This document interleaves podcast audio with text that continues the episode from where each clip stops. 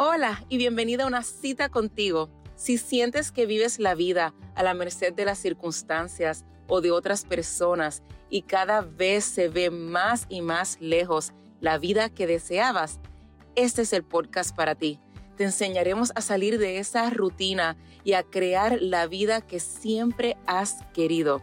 Vente, somos las doctoras y coaches Chris y Daisy y te enseñaremos a vivir con propósito.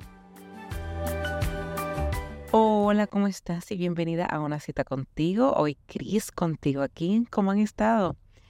Este, hoy vengo a compartir con ustedes algo que mm, estuve compartiendo recientemente con unos estudiantes de escuela superior. Me invitaron a dar una charla eh, para inspirarlos en sus carreras profesionales. Y mm, preparándome para la charla estuve pensando en en qué podría decirles que, como que imaginándome cuando yo estaba en esa posición, que me hubiese encantado escuchar, qué cosas me decían que como que no me identificaba con ellas, qué cosas me molestaban y qué cosas me podrían haber inspirado. Y con lo que comencé fue, es la pregunta esta que te dicen, ¿y qué tú quieres ser cuando seas grande? ¿Qué tú quieres ser? Y cuando te pones a analizar esa pregunta, yo a mí nunca me ha gustado que me hagan esa pregunta y no me gusta que se la hagan a mis hijos. Y en verdad como que me da, me fastidia escuchar que, que se la pregunten a otros niños, otros jóvenes. Y yo sé que la gente no, las intenciones no son malas, al contrario, las intenciones son buenas, buscar conversación, tener curiosidad. Pero cuando uno se para y analiza esta pregunta, ¿qué tú quieres ser?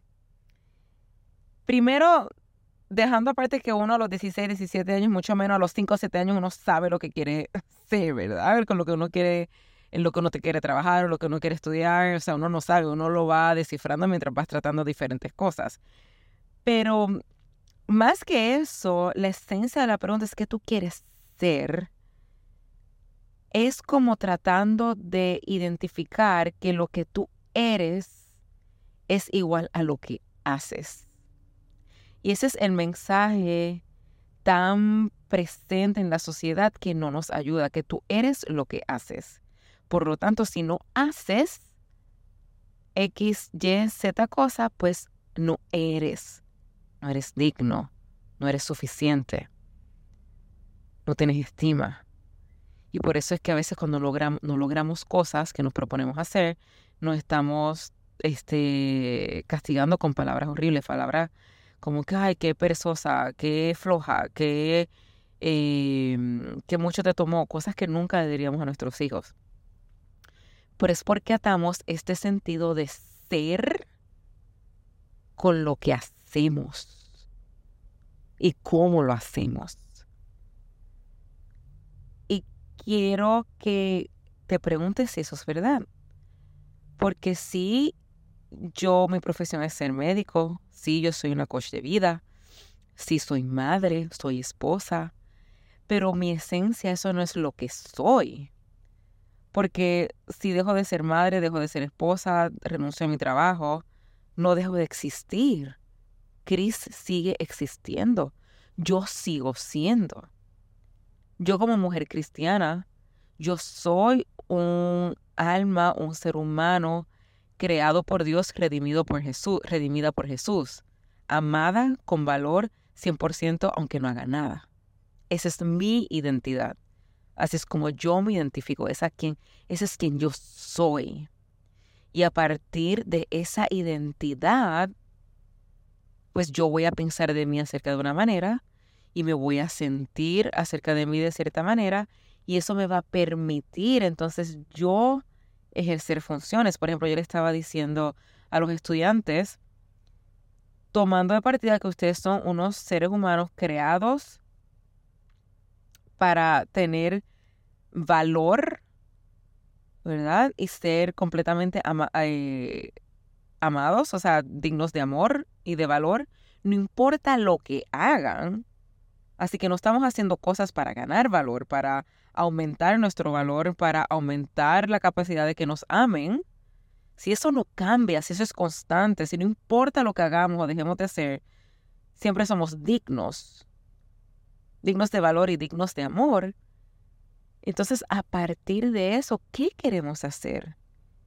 Dios nos creó con ciertas pasiones, con ciertos gustos, con ciertas, ciertas habilidades y ciertos talentos. Entonces, cuando podemos unir esos talentos, esas habilidades en algo que podemos contribuir, no tan solo a nosotros, pero a la humanidad, esa es la belleza. Que no lo estamos haciendo por ganar valor o por sentirnos que, que somos dignos o que este, tenemos mayor capacidad de ser amados, sino que lo hacemos porque nos apasiona hacer esas cosas, nos gusta hacer esas cosas, tenemos el talento para hacer esas cosas. Y eso cuando se junta, ahí podemos contribuir de la, de la mejor manera, no tan solo para nuestras vidas, pero en el mundo, nuestra contribución en el mundo.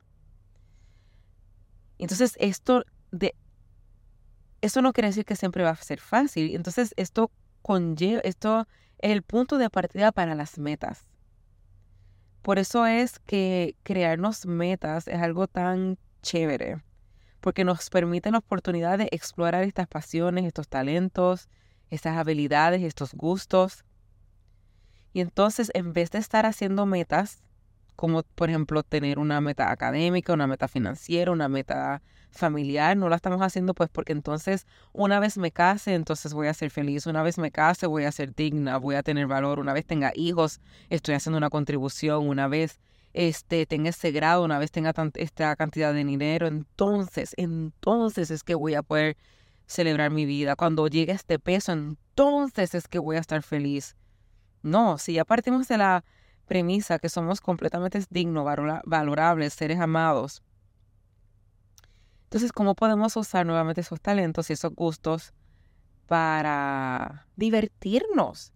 Tener unas metas para divertirnos en el proceso y contribuir a la sociedad.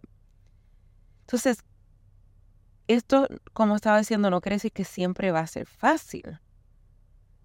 Porque cuando nos estamos en el proceso de, de crear, de alcanzar metas, aún hasta en la maternidad, vamos a pasar por un proceso. Al principio vamos a estar súper entusiasmados.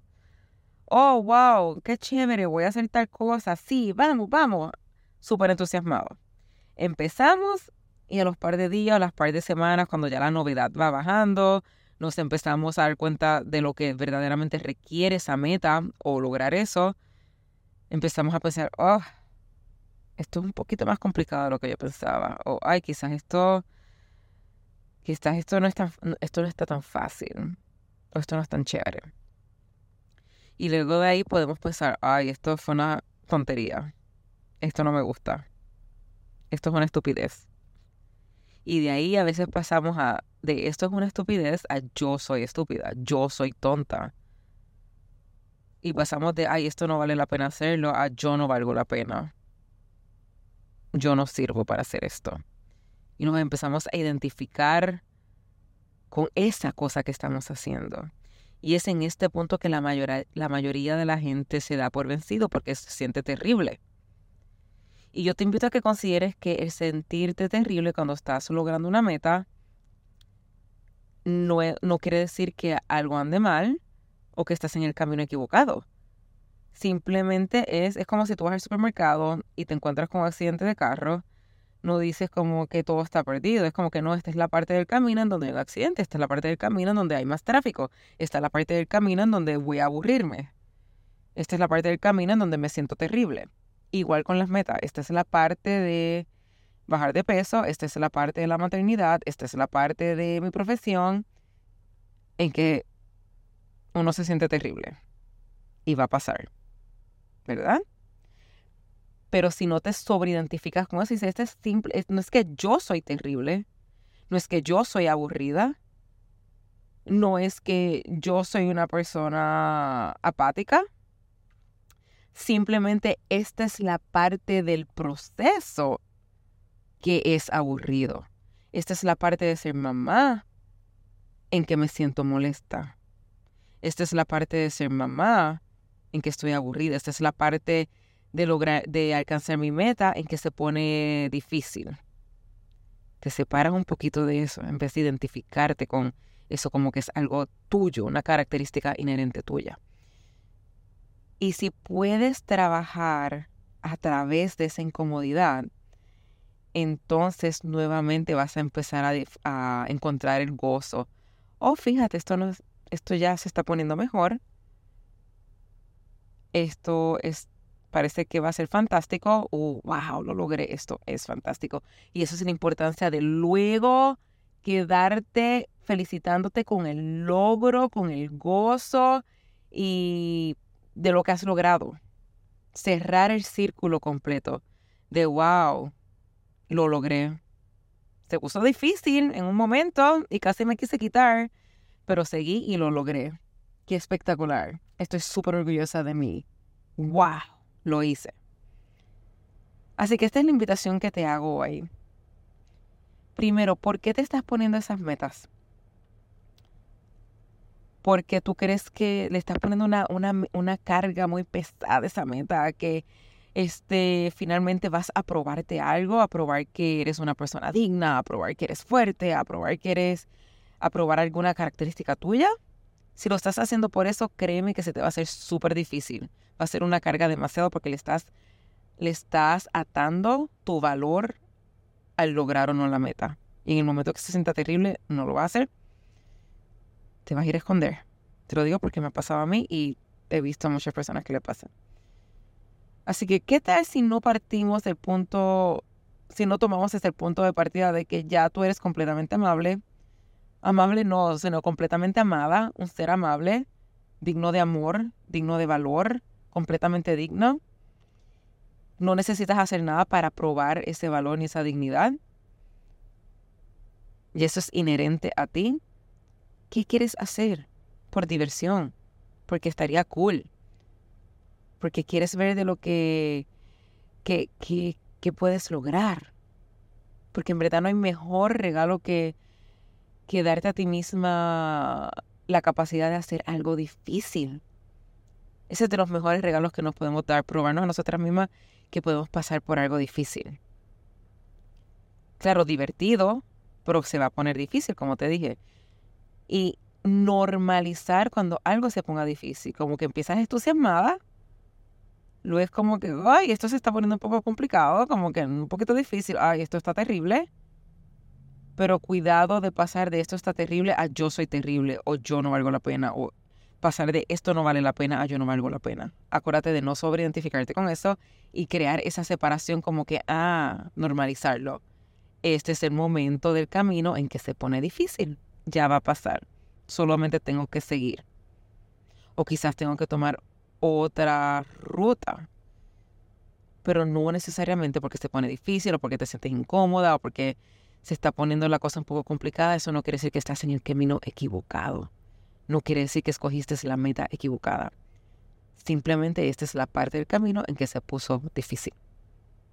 ¿Ok? Y si trabajas a través de esos, vuelves y sales, lo logras y quédate un tiempo felicitándote, celebrándote recogiendo los frutos de ese logro para que te recuerdes para la próxima vez, para la próxima meta, saber que puedes hacerlo. Porque nuevamente no es acerca de alcanzar como tal la meta, sino es la destreza que vas a desarrollar en el camino hacia la meta, que es básicamente la destreza de tratarte bien, contar contigo misma y disfrutar y saber que podemos hacer cosas difíciles y luego disfrutarlas. La paradoja, ¿verdad? Bueno, espero que esto te haya servido de ayuda. A mí, de verdad que, aunque es sencillo, me ayudó mucho a ver eh, las cosas de esta manera y cuando estoy en camino una meta, cuando se me está poniendo las cosas difíciles, cuando se me está poniendo la cosa como que complicada, vuelvo y me acuerdo de esto. Ah, esto es simplemente, la, claro que es normal que pase. Este es el momento en que se pone difícil, pero ya va a pasar. ¿Cómo puedo hacer esto más divertido? ¿Cómo puedo hacer esto más fácil? Vamos para adelante. Espero que te haya ayudado. Si necesitas más ayuda, acuérdate de contactarnos a una cita contigo podcast a gmail.com y en el grupo Una cita contigo en Facebook. Te quiero mucho, un abrazo y hasta la próxima.